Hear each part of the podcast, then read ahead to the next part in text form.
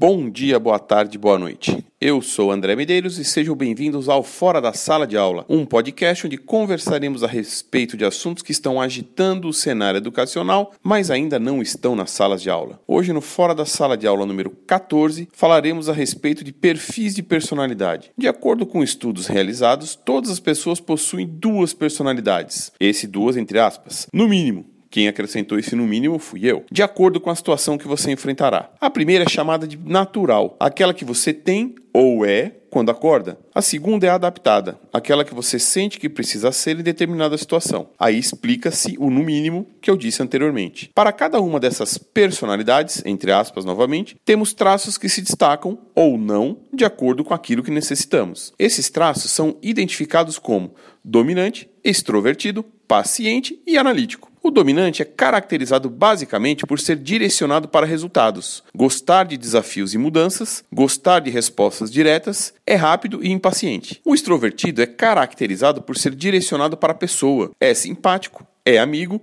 encoraja as tomadas de decisão da equipe, é persuasivo e carismático. Já o paciente é caracterizado por gostar de eficiência e planejamento, não gosta de mudanças de última hora, é um bom ouvinte e é uma pessoa metódica. O analítico é caracterizado por ser organizado e voltado para o processo, tende a ser perfeccionista, quer saber todos os detalhes e fatos, quer ter suas decisões baseadas na lógica, não expressa sua opinião a menos que tenha certeza, é racional e traça planos para resolver os problemas. Com relação aos seus relacionamentos, o analítico necessita estar correto. Para o paciente não pode haver conflito. O dominante necessita poder e controle, e o extrovertido necessita reconhecimento. Existem várias ferramentas que avaliam esses perfis. A que eu mais recomendo, até por ter utilizado a mesma por três vezes, é o SOAR.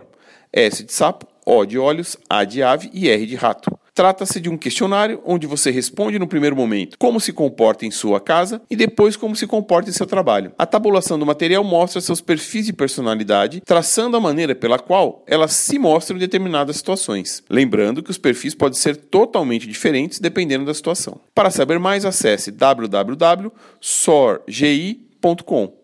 SOR, que eu já tinha falado anteriormente, GI, G de gato e I de índio. Bom, por hoje é isso. Gostaria de agradecer sua audiência, agradecer também os comentários que foram feitos a respeito do podcast anterior, bem como sugestões que me foram passadas. Se precisar falar com fora da sala de aula, entre em contato pelo e-mail contato.fora da sala de aula gmail.com e pelo Twitter arroba fora sala de aula. Obrigado pela audiência, curta, compartilhe, comente e avise seus amigos.